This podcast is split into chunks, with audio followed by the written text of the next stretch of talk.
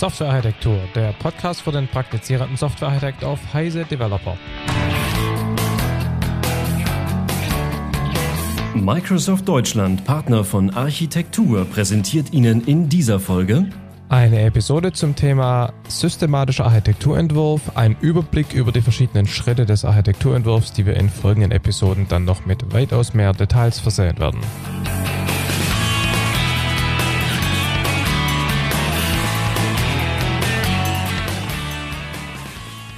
Herzlich willkommen zur äh, neuesten Episode von Softwarearchitektur. Softwarearchitektur mit OUR hinten raus.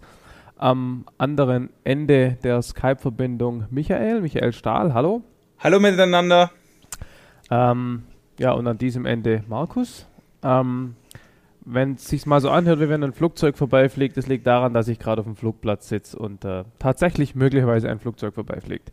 Ähm, ansonsten geht es heute um systematischen Architekturentwurf, also so um einen, ja, einen Satz von ja, Practices, Vorgehensmodellen oder wie auch immer wir das nennen wollen, ähm, um eine Architektur verhältnismäßig systematisch zu entwerfen. Ähm, Michael, ähm, gäbe uns doch mal äh, kurz sozusagen zwei Minuten Überblick, äh, um was sich bei systematischem Architekturentwurf handelt der Verdacht drängt sich ja immer auf, es klingt nach einem Vorgehensmodell. Also da bin ich ja immer persönlich relativ skeptisch. Ähm, erzähl doch mal, um was sich da dreht. Okay. Es wäre natürlich schön, wenn es ein Vorgehensmodell geben würde. Es gibt, äh, es gibt auch welche, es gibt nur relativ viele. Ähm, bei systematischem Architekturentwurf äh, geht es eigentlich um Best Practices, äh, das man quasi auch verwenden kann, um in einem, sag ich mal, in einer gewissen Reihenfolge eine Architektur zu entwerfen. Es ist allerdings nicht jetzt gedacht äh, als, sag ich mal, eierlegende Wollmilchsau, wo ich wirklich, sag ich mal, alle möglichen Architekturprojekte wirklich so mit einem Prozess unterlegen kann. Es ist wirklich mehr so eine Art von Best Practices, äh, wie ich denn iterativ, inkrementell als Architekt gezielt wirklich eine Software-Architektur erstellen kann, also welche Voraussetzungen ich brauche, wie ich mit Requirements umgehe und wie ich dann letztendlich aus den Requirements über ein Domänenobjekt oder ein fachliches Modell bei einer Implementierung lande. Also insofern ist es so eine Sammlung von Best Practices. Äh, man kann die sicher irgendwie noch variieren, ergänzen. Es gibt sicher noch, wenn man andere Literatur liest, etliche Alternativen. Aber wie schon gesagt, irgendwo habe ich jetzt bei Architekturseminaren immer das Problem, dass die Leute mich fragen, ja gut, äh, wie baue ich denn jetzt die Architektur? Ich stehe da vor einem großen, von einer großen weißen Wand oder vom Poster. Wie fange ich denn überhaupt an und wie geht's dann weiter? Und das ist quasi der Versuch, so ein bisschen Best Practices äh, zu geben, wie man denn überhaupt vorgehen könnte. Mhm. Okay, also ich, ich wollte diese Abgrenzung zu so einem Vorgehensmodell deshalb, weil ich immer das Gefühl habe, dass Vorgehensmodelle Erfahrung und äh, Common Sense durch einen strikten Prozess zu ersetzen versuchen und ich halte da irgendwie nichts davon. Und ähm, darum war es mir eben wichtig, klarzumachen, dass es hier nicht um ein geschlossenes Vorgehensmodell handelt, sondern einfach um so ein paar Eckpunkte, die man, die man angehen sollte oder die, die man halt adressieren sollte, wenn man eine Architektur definiert. Gut, ähm, jetzt haben wir ja in früheren Episoden schon versucht, Architektur zu definieren. Ähm, willst du vielleicht nochmal kurz erläutern, ähm, den Scope von dem Ganzen hier, also quasi, ähm, wie weit gehen wir hier, Architektur versus Entwurf, strategisches versus taktisches Design, ähm, mhm. also was, wie weit gehen wir hier, wie weit ins Detail gehen wir hier mit diesem, mit diesem, ja, sozusagen, mit diesen Best Practices? Ähm, äh, man muss erstmal unterscheiden, das haben wir ja schon mal gemacht, was ist denn überhaupt der Unterschied zwischen Architektur und Design? Und ich halte mich da immer an Len Bess, der hat irgendwann mal gesagt, Design ist so eine Aktivität, wo man eben kontinuierlich Entscheidungen trifft, wobei es eine Menge von Entscheidungen gibt, die breiten und systemweiten, sage ich mal, Gültigkeitsbereich haben und man geht dann irgendwann am Schluss zu Entscheidungen über, die einen sehr engen Scope haben. Und ich würde sagen, die Architektur Designphase besteht aus allen, sage ich mal, Entscheidungen, die systemweiten Einfluss haben und die oder die zum Beispiel irgendwo das Erreichen eines Qualitätsattributs, zum Beispiel Availability, also Verfügbarkeit und dergleichen bedeuten. Oder man kann es auch ein bisschen flapsiger sagen, also wie Martin Fowler, der mal gesagt hat, äh, Architecture is about the important things oder wieder Grady Butch, der immer sagt, Architektur ist alles, was teuer zu ändern ist. Ja. Und da würde ich mich jetzt drauf stutzen. Ähm, ich habe es ja auch schon mal gesagt mit strategischem taktischem Design. Also wenn man jetzt als Architekt vorgeht, dann gibt es ja gewisse Dinge, die komplett auf alles sich beziehen. Also wenn man jetzt Performance macht, ist unwahrscheinlich, dass man da nur lokale Stellen betrachten kann. Das ist halt strategisches Design. Und das eigentliche Design, das man dann in der Implementierung zum Beispiel macht, ist taktisches Design. Da geht es also darum, wirklich äh, die Entscheidung zu konkretisieren oder irgendwelche Algorithmen zu variieren und dergleichen. Okay, wenn ich jetzt ähm, sozusagen deine Best Practices, die wir heute hier diskutieren, verwenden will, gibt es da irgendwelche Vor Vorbedingungen? Was muss gegeben sein, damit ich das vernünftig anwenden kann?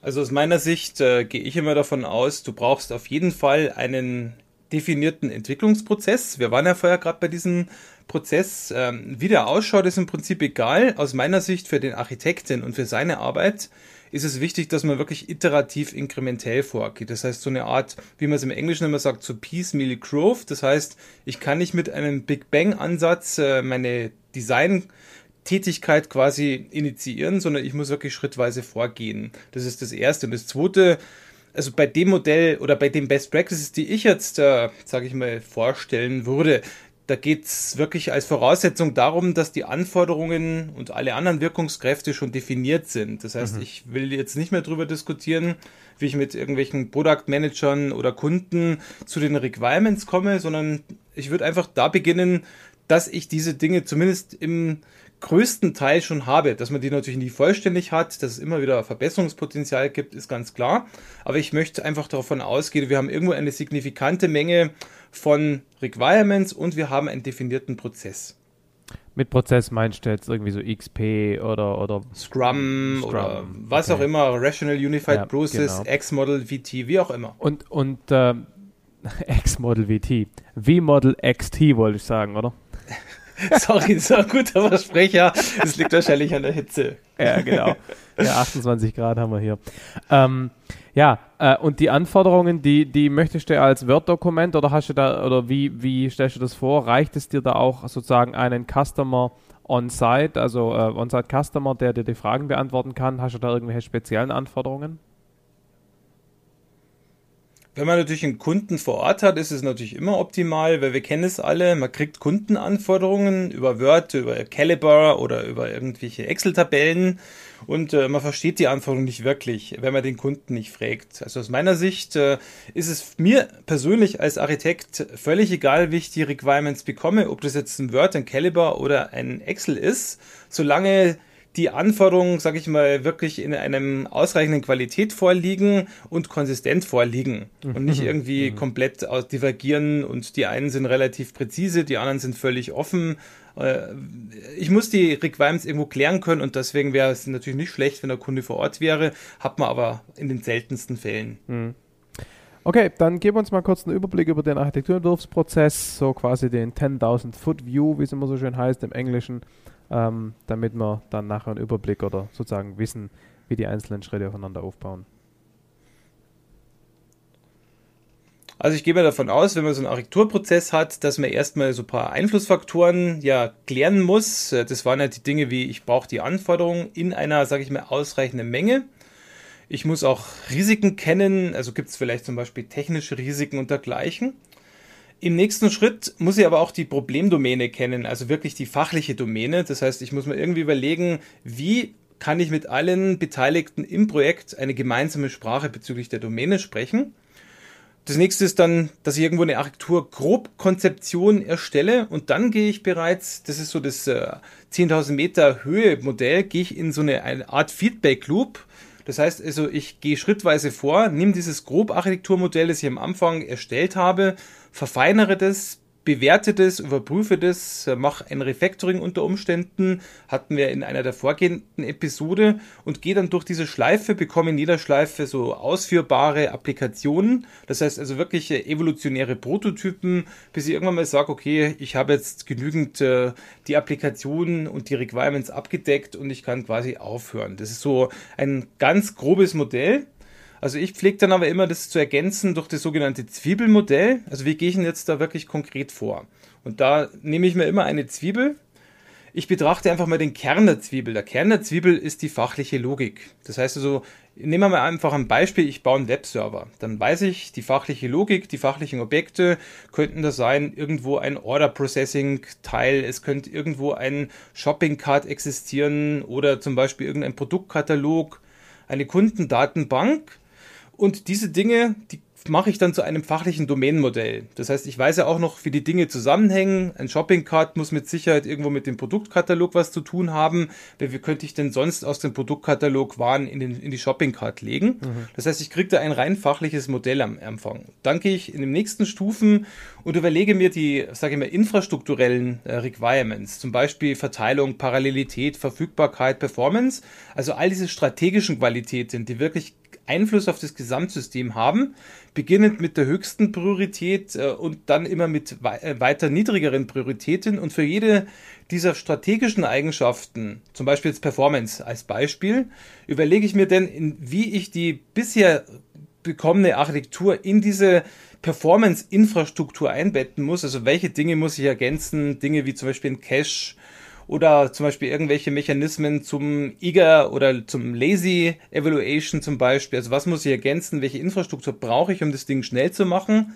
Dann gehe ich mit dem nächst, äh, sag ich mal, niedrigeren Requirement, zum Beispiel Security voran und bekomme dann immer so schichtenweise immer eine, sag ich mal, höherwertige Architektur, die immer mehr Requirements äh, subsumiert. Und am Schluss erst mache ich aber dann die taktischen Eigenschaften, wie zum Beispiel, ich weiß, es gibt beim Webshop ein Payment-System, aber dass ich das Payment-System vielleicht durch verschiedene Zahlungsoptionen untermauern will, also Variabilitäten, zum Beispiel jetzt äh, Zahlung per EC-Karte und wie auch immer. Diese Dinge, wo ich zum Beispiel so ein Strategy-Pattern oder auch andere Dinge nutze, das kommt erst am Schluss. Also die tak taktischen Eigenschaften, die wir ja vorher auch gesagt haben, oft, die ja oft ja auch erst im Design eine Rolle spielen und nicht bei der Architekturmodellierung, die kommen in dieser Zwiebel am Schluss und auch wieder von höherer zu niedrigerer Priorität. Und ich bekomme dann eben Schritt für Schritt eine immer, sage ich mal, vollständigere Architektur. Mhm. Okay. Ähm, Sollen wir die einzelnen Schritte dann mal durchgehen? Äh, vielleicht nur ein Punkt, weil jetzt kann man natürlich ja überlegen, wie weit gehe ich da. Vielleicht sollte ich das hinzufügen. Ich könnte ja da theoretisch bis von System bis zur Klasse fortschreiten. Also vielleicht nur so ein Tipp, also das nenne ich die Pyramide. Ich stelle mir immer so eine Pyramide vor mit drei Ebenen. Die oberste Spitze ist das System selbst, das Gesamtsystem. Die mittlere Ebene könnten zum Beispiel die Subsysteme sein und die unterste Ebene die Komponenten. Das heißt, ich gehe als Architekt nur über, über drei Ebenen. Das ist jetzt keine allgemeine Regel. Das empfiehlt sich aber jetzt zum Beispiel nicht bis in unendliche Details abzutauchen, sondern sich wirklich so auf drei Schichten festzulegen. Ja, das also, ist wieder diese Architektur versus Design-Geschichte eigentlich. Ne? Genau, ne? genau. Also im okay. Prinzip ist es davon eine Folge. Ja. Okay, also gucken wir uns mal die einzelnen Schritte an. Ähm, beginnen tun wir sicherlich damit, dass wir die Requirements systematisieren, richtig? Richtig. Also ich gehe mal davon aus, wir haben jetzt zumindest die wichtigsten Requirements in ausreichender Qualität und Quantität. Und wenn man zum Beispiel jetzt einen Use-Case-Ansatz wählt, der sich aus meiner Ansicht nach immer in den meisten Fällen empfiehlt, dann würde ich jetzt hergehen, mir die Use-Cases anschauen die auch wirklich klären und mir auch wirklich äh, diese Use Case bezüglich der Hauptszenarien und auch der alternativen Szenarien wirklich mal hinschreiben. Das kriegt man entweder schon vom Requirement Engineering, wenn man Glück hat. Wenn man Pech hat, muss man selber machen und die Use Case Priorisierung muss man vielleicht auch selber machen. Aber wie schon gesagt, im Optimalfall bekomme ich das ja schon von dem Requirement Engineering, von dem Produktmanagement, vom Kunden, wo auch immer. Also das verwende ich dann nebst einem weiteren Teil aus meiner Sicht äh, das Domänenmodell, also das fachliche Modell. Denn das Problem, was ich in vielen Projekten sehe, die Leute reden aneinander vorbei. Da redet also der Architekt und der Entwickler was komplett anderes als zum Beispiel jetzt der Kunde oder der Product Manager oder der Projektleiter. Und insofern ist aus meiner Sicht äh, wichtig, dass man irgendwo die ganze fachliche Logik in irgendeinem Domänenmodell integriert, dass man sich also irgendwo ein Domainmodell überlegt und das ist im Übrigen nicht nur irgendwo ein Glossary, ein Glossar, wo dann 500 Fachbegriffe stehen, die dann irgendwie mit drei Zeilen erklärt sind, sondern es ist wirklich ein Modell im Sinne von irgendwelchen Diagrammen, wo die wichtigsten Entitäten drin sind, auch irgendwo mit ihrer Interaktion und ihren Beziehungen dann und, auch abgebildet sind. Und ist der Anspruch dieses Domänenmodells des eines, ich sage jetzt mal, äh, Metamodells für eine Sprache oder ist es formal genug, sodass man es direkt in so à la Domain-Driven Design in äh, Klassenstrukturen umbauen kann? Oder ist es mehr, ich sage jetzt mal, ein Glossar mit Beziehungen zwischen den Begriffen? Wie, wie formal muss man sich das vorstellen? Also ich würde sagen, im Idealfall wäre es natürlich schön, wenn man eine DSL hätte, also eine Domain-Specific Language. Das heißt, das Ganze eben formalisieren könnte und im Prinzip daraus dann zum Beispiel eben mit modellbasierten Ansätzen dann wirklich zur Lösung zu kommen. Aber im, in der Praxis ist es natürlich nicht immer möglich. Wir wissen ja, dass es da Grenzen gibt. Äh, zumindest äh, haben die Leute vielleicht auch zu wenig Erfahrung. Ich würde aber auch nicht sagen, es ist jetzt nur ein Glossary. Es sollte schon, sage ich mal, signifikante Informationen enthalten, die über ein Glossary hinausgehen. Also die mir wirklich sagen, mhm. was ist jetzt quasi innerhalb der Domäne fachliche Logik? Das heißt nicht nur die Sicht des Kunden, sondern was sind jetzt wirklich Strukturen, Komponenten, äh, die ich jetzt zur Laufzeit brauche. Wir müssen die zusammenspielen. Das heißt, es geht schon ein bisschen mehr in das Formale hinein, aber jetzt sage ich mal, es liegt irgendwo dazwischen. Und, und wie ist der, die Beziehung, der Zusammenhang zwischen dem, äh, sag mal, zwischen diesem Domänenmodell und den Use Cases? Das käme jetzt im nächsten Schritt. Das heißt, irgendwo hat man die Use Cases. Das sind ja im Prinzip äh, eine Blackbox-Sicht auf die Applikation. Das mhm. heißt, ich habe irgendwo eine Box, zum Beispiel jetzt meinen Webshop. Und da weiß ich, ich möchte bei dem Webshop irgendwelche waren einspielen, ich möchte Preise verändern, ich möchte als Kunde äh, Produkte in irgendwelche Shoppingcards legen und die auch bezahlen. Das heißt, das war jetzt eine reine Blackbox-Sicht. Sobald ich aber jetzt die Whitebox-Sicht äh, haben möchte, sobald ich mal so überlege, wie würden jetzt wirklich so ein Use Case tatsächlich über ein Szenario im System ablaufen, mhm. dann komme ich mit dem Domänenmodell eben genau an diese Stelle, wo ich einfach sage, okay, also bei, wenn jetzt zum Beispiel irgendjemand eine Ware äh, in den Shopping Cart legt, dann weiß ich ganz genau, welche Interaktionen intern innerhalb dieses Domain-Modells entsprechend ablaufen müssen, damit diese Funktionalität erbracht werden kann. Also ich sag mal, Sequenzdiagramme. Sequenzdiagramme, Interaktionsdiagramme, was auch immer. Mhm. Von mir ist auch irgendwas auf dem Bierdeckel, Hauptsache es verstehen. Ja, nee, schon klar, aber ich wollte gerade nur ein Beispiel bringen. Genau. Ähm, dass es eben nicht um Strukturen geht jetzt, sondern wirklich um beispielhaftes, typisches Verhalten. Genau. Genau, also es ist wirklich wichtig, auch Aktivitätsdiagramme sind zum Beispiel so ein gutes Beispiel, ja, wo man klar. wirklich sich überlegen kann, wie wird denn jetzt wirklich so ein System äh, zum Ablauf kommen und eben wie komme ich eben wirklich, wie ich vorher gesagt habe, von der Blackbox-Sicht, ähm, ja. dieser dunkle, diesem dunklen Kasten zur Whitebox-Sicht äh, und den Abläufen innerhalb der, sage ich mal, Applikation, ohne aber jetzt schon irgendwelche Dinge wie Caches oder irgendwelche Load Balancer Komponenten und dergleichen ja, ja, einzubringen. Ja. Das ist oft ein Problem, dass die Leute schon recht früh anfangen, in die Lösungsdomäne zu springen. Ja, ja, das habe ich erst kürzlich in Architektur-Review gemacht und hatte genau die gleiche Erkenntnis. ähm, ähm, XP User Stories, sind das eher Use Cases oder sind das eher Szenarien? Ja, das ist eigentlich so eine Mischung kommt halt darauf an, wie die User Stories wirklich in welchem Detailgrad sie definiert werden. Also ich habe, ich kenne beides. Also normalerweise sollten sie eher in die Richtung Use Cases gehen. Mhm. Wobei bei Use Cases ja explizit, wenn man zum Beispiel Alistair Coburn liest, also Effective Use Cases, äh, in diesem Ausmaß, wie es der Alistair zum Beispiel beschreibt, äh, ist in User Stories sicher nicht vorhanden. Also es sind mhm. wirklich Pre-Conditions, Post-Conditions, ja, äh, ein Mains Happy Day Szenario, ja, etliche Rainy Day Szenarios und Oder ich meine, ich habe noch, also ich meine ganz ehrlich, ich kenne kein Projekt, ich werde vielleicht mal unsere Hörer fragen. Kennt jemand tatsächlich ein Projekt, wo Use Cases wirklich all diese Geschichten enthalten, Vorbedingungen, Nachbedingungen, Ausnahmefälle und so weiter? Also ich habe es noch nie gesehen. Du, Michael? Ich habe schon gesehen in den Projekten, wo ich, äh, sage ich mal, beratend dabei bin. Also das dann, äh, wobei man sagen muss, äh, klar, ich meine, die Leute, die verstehen oft, wenn man ins Projekt reingeht, als Use Cases sind irgendwelche Ovale, die genau. in einem rechteckigen Box liegen und ja. mit irgendwelchen Strichelchen mit Aktoren verbunden sind. Ja. Und das genau. ist es eben nicht an der Stelle. Richtig. Das ist vielleicht, also ich weiß gar nicht, ich denke mir immer, diese, die Tatsache, dass Use Cases Teil der UML geworden sind, das hat vielleicht mehr Schaden angerichtet als Nutzen. Weil tatsächlich diese irgendwie Irrglaube vorherrscht, dass Use Cases tatsächlich Diagramme sind und das ist eigentlich Unsinn. Ich meine, der, der Informationsanteil in Diagrammen ist ja tatsächlich ganz gering. Alles allermeiste ist strukturierte Prosa. Ne? Das ist übrigens genau dasselbe, was, wo wir bei der modellbasierten Episode, bei den modellbasierten Episoden drüber gesprochen haben. Ab und zu ist Text äh, deutlich überlegen gegenüber ja. solchen Grafiken. Genau. Okay, also, nächster Schritt wäre Scoping, richtig? Richtig, genau. Also ich muss mir irgendwo überlegen, jetzt habe ich zwar, jetzt kann ich diese Ovale ja nutzen, diese Use Case Ovale, die ich in irgendeine Box einpflege, dann weiß ich zumindest, welche Kunden, welche Aktore, Aktoren quasi mit meinem System interagieren. Aber was ich noch brauche, ich muss mir überlegen, wie zum Beispiel das System sich von der Außenwelt abgrenzt. Nehmen wir also wirklich mal wieder unseren Webshop.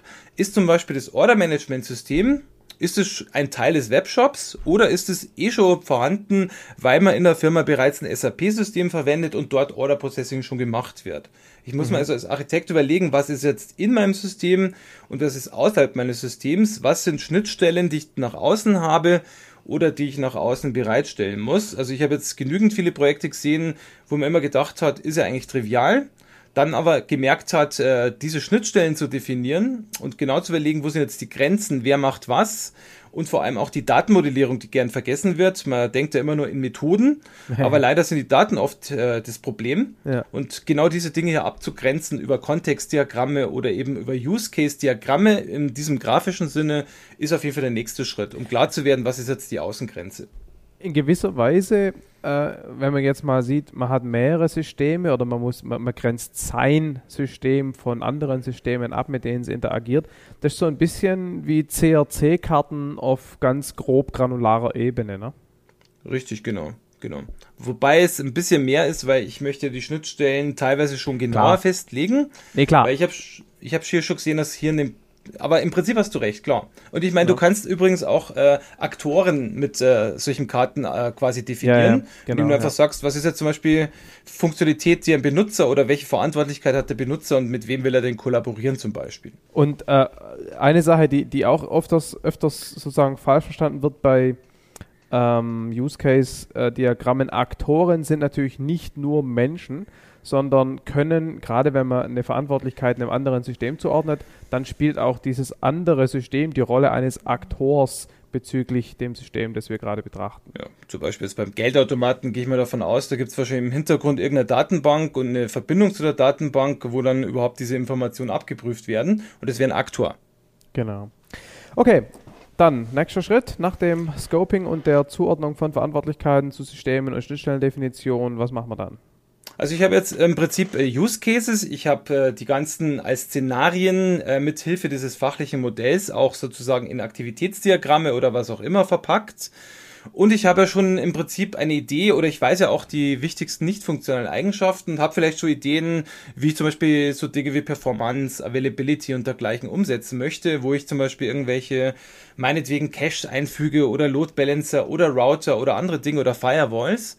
Das heißt, ich kann jetzt in dem nächsten Schritt schon hergehen und zumindest grob, sehr grob eine Architektur, eine initiale Architektur hinzeichnen. Das heißt also, hier weiß ich ja schon die funktionalen Komponenten, wie sie zusammenhängen und ich kenne ja auch schon, also die Use Cases und die Szenarien und ich kenne ja auch schon die wichtigsten nicht funktionalen Eigenschaften und kann man schon mal grob überlegen, wie das Ganze sich zum Beispiel in eine Gesamtarchitektur entsprechend äh, projizieren lässt. Du sagst gerade hinzeichnen, äh, war das wörtlich gemeint? Also äh, wie, wie zeichnest du das hin? Was sind da, also was sind die Symbole? Also ist das ein UML-Klassendiagramm oder wie stelle ich mir das vor? Also es kann jetzt ein Komponentendiagramm sein zum Beispiel, das kann aber auch wirklich, äh, wir haben es teilweise sogar gehabt, das waren wirklich Zeichnungen, es gab auch äh, Systeme, wo man wirklich mit der Hand CRC-Karten definiert hat und für auch für nicht funktionale infrastrukturelle Elemente und wo man auf einmal dann eine Tapete von solchen CRC-Karten, die mit irgendwelchen Fäden miteinander verbunden waren, hatte. Das heißt mhm. also, die Möglichkeiten sind äh, vielfältig, nur irgendwann muss man es dokumentieren und wenn man es dokumentiert, da muss man sich jetzt auch eine Sprache überlegen, die alle verstehen und da wird man wahrscheinlich ja. meistens dann doch bei UML landen. Also wichtig ist eben eine interne, eine sozusagen innere Konsistenz, sodass man die gleichen Dinge auch immer gleich beschreibt. Und was mir an der Stelle auch immer wichtig ist, dass man die sozusagen die Sprachkonzepte reduziert. Also dass man eben zum Beispiel sagt, man, man, man hat eben sozusagen Komponenten und Datenfluss Beziehungen zwischen den Komponenten und versucht dann das System wirklich mit diesen Abstraktionen zu beschreiben. Vielleicht sind auch sieben Abstraktionen mehr, aber wichtig ist eben, dass man, dass man sich darauf einigt, mit welchen Konzepten man das System überhaupt beschreibt. Ne? Sonst wird es hoffnungslos. Genau, genau, genau. Vielleicht hat man auch schon Idee, welche Patterns man zum Beispiel benutzen könnte. Also ja. welche Design-Patterns für welche Probleme, wie man zum Beispiel Fault Tolerance zum Beispiel besser abwickelt, äh, CBOB Penma oder Security. Also das heißt auch solche Geschichten, wenn ich die schon weiß, dann werde ich, werde ich die an dieser Stelle schon sozusagen festlegen. Ja. Äh, wobei man, was ich immer drauf, äh, sage ich mal, beruhen muss, dass das Ganze jetzt ja wirklich ein Top-Down-Vorgehen ist und man jetzt wirklich auf sehr, einer sehr grob granularen Ebene sich noch befindet. Ja. Okay, nächster Schritt. Ähm, die Strukturierung und die Verwendung von Mustern und Stilen. Also hier sind er, ist ja die erste Stelle, wo ich wirklich mit so Architekturpatterns oder Architekturstilen agieren kann. Das heißt, wenn ich zum Beispiel jetzt äh, weiß grundsätzlich, wie meine Komponenten oder auch meine Infrastrukturteile ausschauen könnten, dann sind es meistens ja Dinge, die relativ unstrukturiert dann sind. Also dann habe ich irgendwo ein UML-Diagramm, wo alle möglichen Komponenten, ob sie jetzt zusammenpassen oder nicht, irgendwo nahe beieinander liegen oder auch nicht. Das heißt, ich habe jetzt noch keine Struktur drin. Mhm. Und äh, da kann ich hergehen mit zum Beispiel so einem Layers-Pattern, nur als Beispiel. Wenn ich zum Beispiel jetzt ein Telekommunikationssystem habe, dann liegt der Verdacht relativ nahe, dass ich da wahrscheinlich mit einem Layers-Pattern Laufzeitumgebung, Protokollteile, Infrastrukturteile, allgemeine Dienste, Geschäftslogik oder Benutzerschnittstellen, Komponenten und Applikationskomponenten zum Beispiel trennen könnte. Mhm. Das heißt, also, da bekomme ich dann relativ leicht dann ein Bild, wie ich meine Applikation oder meine Architektur grundsätzlich strukturieren könnte. Das heißt, also, man hat ja dann eine ganze Latte von Patterns, äh, Pipes and Filters, Models für Controller und das, diese Architektur-Patterns haben halt nur mehr die Eigenschaft, dass sie das System grundsätzlich systemweit dann wirklich entsprechend strukturieren. Und das ist genau die Stelle, wo man, an, wo man sowas dann zum Beispiel machen kann. Mhm. Okay. Und ähm, irgendwo kommt dann auch die Grenze von äh, reiner Software hin zu einer Systembetrachtung, also Stichwort Deployment, Rechenzentrum, Hardware, Netzwerktopologie. Genau, also dann überlege ich mir auch wirklich an der Stelle schon mal, also was habe ich denn für grundsätzliche zum Beispiel Application Server oder welche Applikationen habe ich denn, welche grundsätzlichen, meinetwegen, Komponenten sind drin, vielleicht irgendwelche Enterprise Java Beans Komponenten oder andere Dinge, welche Datenbank verwende ich und wo müssen die zum Beispiel zu liegen kommen. Also nehmen wir mal einfach mal ein Beispiel, bin gerade jetzt äh, in einem System aus der Gesundheits, äh, sage ich mal, aus den Gesundheitssystemen, wo zum Beispiel so ein CT oder MR-Gerät, wenn der Arzt zum Beispiel so ein CT oder MR hat, da kann man relativ leicht sich überlegen, wie könnte so ein einfaches Deployment ausschauen. Da gibt es ja irgendwo das CT, also den Computertomographen, da gibt es vielleicht irgendwo einen PC, wo der Patient angemeldet wird, wenn er in die Klinik zum Beispiel kommt oder in die Radiologie und es gibt vielleicht irgendwo einen PC, wo dann zum Beispiel die Ärzte wirklich die Bilder aus dem CT auslesen, sie begutachten und dann so einen Ärztebrief erstellen, wo dann die Diagnose drin steht. Mhm. Das heißt, man kommt, bekommt dann relativ an dieser Stelle bekommt man schon eine Idee, welche Systemteile ich zum Beispiel welchen Servern zuordne, wie die zusammenspielen und wie überhaupt, sage ich mir, diese ganze Deployment-Infrastruktur ausschauen muss. Hier, hier, sieht man jetzt eigentlich auch wieder einen Beweis sozusagen für, dies, für diese Anforderung, dass das Ganze inkrementell passieren muss, weil natürlich äh, Deployment äh, Auswirkungen auf Schnittstellendesign haben kann, weil man natürlich keine feingranularen Schnittstellen über Hardware bzw. Netzwerkgrenzen hinweg äh, bedienen möchte. Genau, genau. Ja. Okay, ähm, damit wäre eigentlich die, die die, sozusagen die Architektur in dem Sinne im Kern eigentlich fertig. Auf der anderen Seite ist es natürlich aber auch wichtig, dass dann die Leute, die mit der Architektur arbeiten, diese auch korrekt einsetzen und konsistent einsetzen. Und äh, das heißt, Teil der Architektur ist dann eben auch Leitlinien und Entwurfsprinzipien festzulegen, die dann die Leute, die sich um die Details kümmern, das kann natürlich auch die gleiche Person sein, in der nächsten Phase zu berücksichtigen haben. Das ist exakt richtig. Äh, also es gibt ja da verschiedene Dinge. Also zum Beispiel alle Cross-Cutting-Konzerne, zum Beispiel jetzt Logging oder wie mache ich Exception-Handling. Ja. Also ich hatte durchaus schon Projekte gesehen, wo dann die einen für Exception, äh, die einen Exception-Handling nutzen, die anderen Fehlerwerte zurückliefern und die dritte, äh, die dritten irgendwas in die Logging-Datenbank schreiben. Das heißt, ja. dann habe ich auf einmal in derselben Architektur zehn verschiedene Arten, wie ich zum Beispiel das gleiche Problem löse.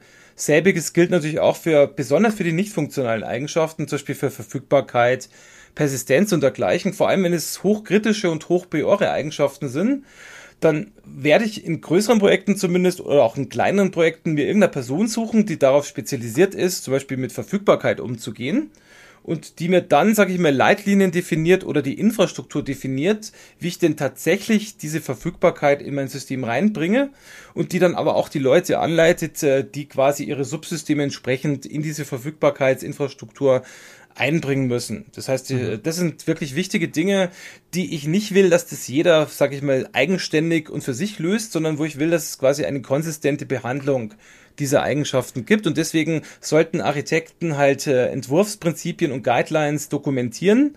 Aber ich habe es auch schon gesehen, es gibt, es gab durchaus Projekte, da habe ich dann gefragt, habt ihr solche Guidelines ja sicher? Und hat es irgendjemand mal gelesen? Nein. Das heißt, da lagen irgendwelche, in irgendwelchen Configuration Management Tools lagen dann irgendwelche super ausgearbeiteten und echt gute Anleitungen für Security und Exception Handling. Nur wusste halt keiner und es wurde ja. auch nie überprüft. Die, die, die, die klassischen Kandidaten, die in solchen Leitlinien und Prinzipien dann drinstehen, sind eben all die Dinge, die, wie du sagst, querschnittlich sind, Crosscutting, wie es so schön neudeutsch heißt, ähm, die also auch die, also deren konsistente Umsetzung wichtig für das Funktionieren der Architektur sind, die sich aber eben nicht lokalisieren lassen in irgendeine Komponente oder in irgendein Modul. Sprich, jeder, der mit der Architektur arbeitet, muss sich daran eben halten. Und ähm, in gewisser Weise ist es ein bisschen unbefriedigend, dass es solche Dinge gibt. Ähm, aber äh, ja, ist so in der Praxis. Ne? Ja, ist so in der Praxis und äh, vielleicht nur ein Punkt, äh, vielleicht machen wir mal eine extra Episode über, wie der Architekt äh, solche Dinge entsprechend behandelt. Es gibt da so eine ja. Art Toolbox, die wir uns mal dazu überlegt haben. Aber zum Beispiel so Dinge wie, es geht nicht, dass ich als Architekt äh, meine schöne Architektur irgendwo dokumentiere, dann schmeiße ich sie irgendwo über den Zaun und verabschiede mich in den Urlaub und hoffe ja, ja. dann, dass die lieben Entwickler alles so machen, wie, wie ich mir das vorgestellt habe sondern ich kriege da ja nie dann Rückmeldung, ob ich vielleicht einen völligen Schmarrn modelliert habe. Ja. Und die Entwickler wissen auch nicht immer, was ich damit gemeint habe. Das heißt, also schon aus Eigeninteresse ist es wichtig, dass die Architekten wirklich mit den Entwicklern eng zusammenarbeiten und, und auch selber entwickeln, wenn es geht. Das führt uns auch gleich zum nächsten und äh, letzten Punkt, nämlich dem Durchstich, sozusagen dem Beweis, dass das alles funktioniert. Äh, nicht nur Beweis, dass es funktioniert, sondern bisher habe ich ja nur eine recht grobe Architektur. Jetzt gehe ich wirklich her und nehme die wichtigsten Use Cases oder alle Use Cases in ihrer äh, Priorität und auch die fun nicht funktionellen Eigenschaften und jetzt äh, implementiere ich das wirklich. Das heißt, ich mache wirklich End-to-End äh, Use Cases und End-to-End äh, funktioniert nicht funktionelle Eigenschaften, zum Beispiel über entsprechende Mechanismen wie Design-Taktiken und bringe die wirklich ins System. Das heißt, hier gehe ich wirklich vor und äh, mache aus diesem, sage ich mal, sehr groben Architekturentwurf eine konkrete Implementierung, indem ich wirklich End-to-End-Durchstiche mache, immer dabei die wichtigsten Use Cases zuerst nehme und auch die wichtigsten nicht funktionalen Eigenschaften zuerst und mich mit diesem Zwiebelmodell, das ich am Anfang erwähnt habe, mich von dem inneren Kern immer weiter nach außen sozusagen bewege. Also, das natürlich auch immer in jedem Schritt mit äh, Testen und, und Überprüfung und Evaluierung und Refactoring. Mit Durchstich meinst du also nicht ein einmaliges Ausprobieren der Architektur, sondern einfach das, das einfache Umsetzen, ja? Und zwar genau, also mit Durchstich wollte ich jetzt eben auf die End-to-End-Geschichte hinaus. Genau, also Durchstich äh, heißt aber auch zum Beispiel, dass man, wenn man diese strategische Architektur, also diese grobgranulare Architektur erstellt hat, dann kann man sich ja nicht irgendwie zurücklehnen, sondern da sollte man auch wirklich mal ein Review zum Beispiel machen, wirklich sich mal einen Tag zurückziehen und überlegen, ist das jetzt wirklich das, was wir eigentlich erreichen wollten? Erfüllt es ja. wirklich die Requirements und auch unsere Business-Geschäftsziele? Äh, oder sind wir vielleicht noch völlig falsche Richtung, in der wir uns bewegt haben? Also auch diese Dinge sind wichtig. Aber wenn man das dann gemacht hat, macht man wirklich so eine Art end-to-end basierte Implementierung, wirklich iterativ, inkrementell in jeder Iteration zum Beispiel ein konkretes End-to-End-Szenario, sei es ein funktionales oder nicht funktionales, bis man dann quasi sagt irgendwann mal, okay, jetzt haben wir noch viele Nice-to-Have-Anforderungen, aber jetzt ist Schluss damit, jetzt wollen wir das wirklich ja. ausliefern und der Kunde ist auch zufrieden. Ja, ist die Idee, das heißt, das dass man immer die, ist die Idee, dass man immer die wichtigsten äh, Features zu jedem Zeitpunkt als erstes umsetzt, sodass man im Prinzip jederzeit aufhören kann, weil genau. immer nur die, die relativ unwichtigsten dann nicht umgesetzt sind. Aber eigentlich sind wir jetzt hier an der Stelle, das ist erstmal richtig, und wir sind aber jetzt hier eigentlich schon in der Implementierung dann. Also ja, genau. Feindesign und Implementierung, das heißt, das, das wäre jetzt quasi wirklich der nächste Schritt. Ja.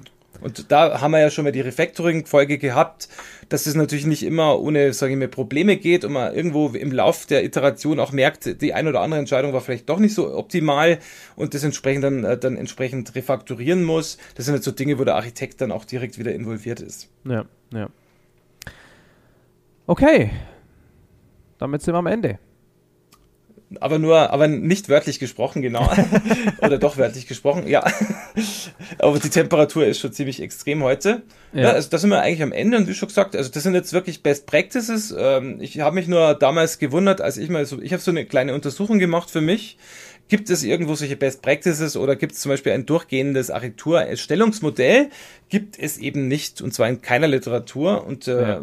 es gibt aber sehr wohl Best Practices, die der Architekt der Architekt verwenden kann, vielleicht nicht immer in der Reihenfolge, vielleicht auch mal, vielleicht irgendwie eine andere Art von Best Practices äh, verwendet, aber das sind so Dinge, die zum Beispiel jetzt bei vielen Projekten, wo ich zumindest beteiligt war, sehr gut äh, bewährt haben. Ja, ich habe auch mal so was Ähnliches zusammengeschrieben, allerdings aus einer etwas anderen Perspektive. Ähm, das auch dem, was du da hier beschrieben hast, überhaupt nicht widerspricht, sondern wie gesagt eine ganz gute Ergänzung ist. Das können wir vielleicht dann in einer der nächsten Episoden mal andiskutieren. Cliffhanger, Spannungsbogenaufbau. ja, ich glaube, das würde Spaß machen und wird vielleicht noch eine andere Sicht auf die Dinge äh, genau. uns bringen. Gut, alles klar.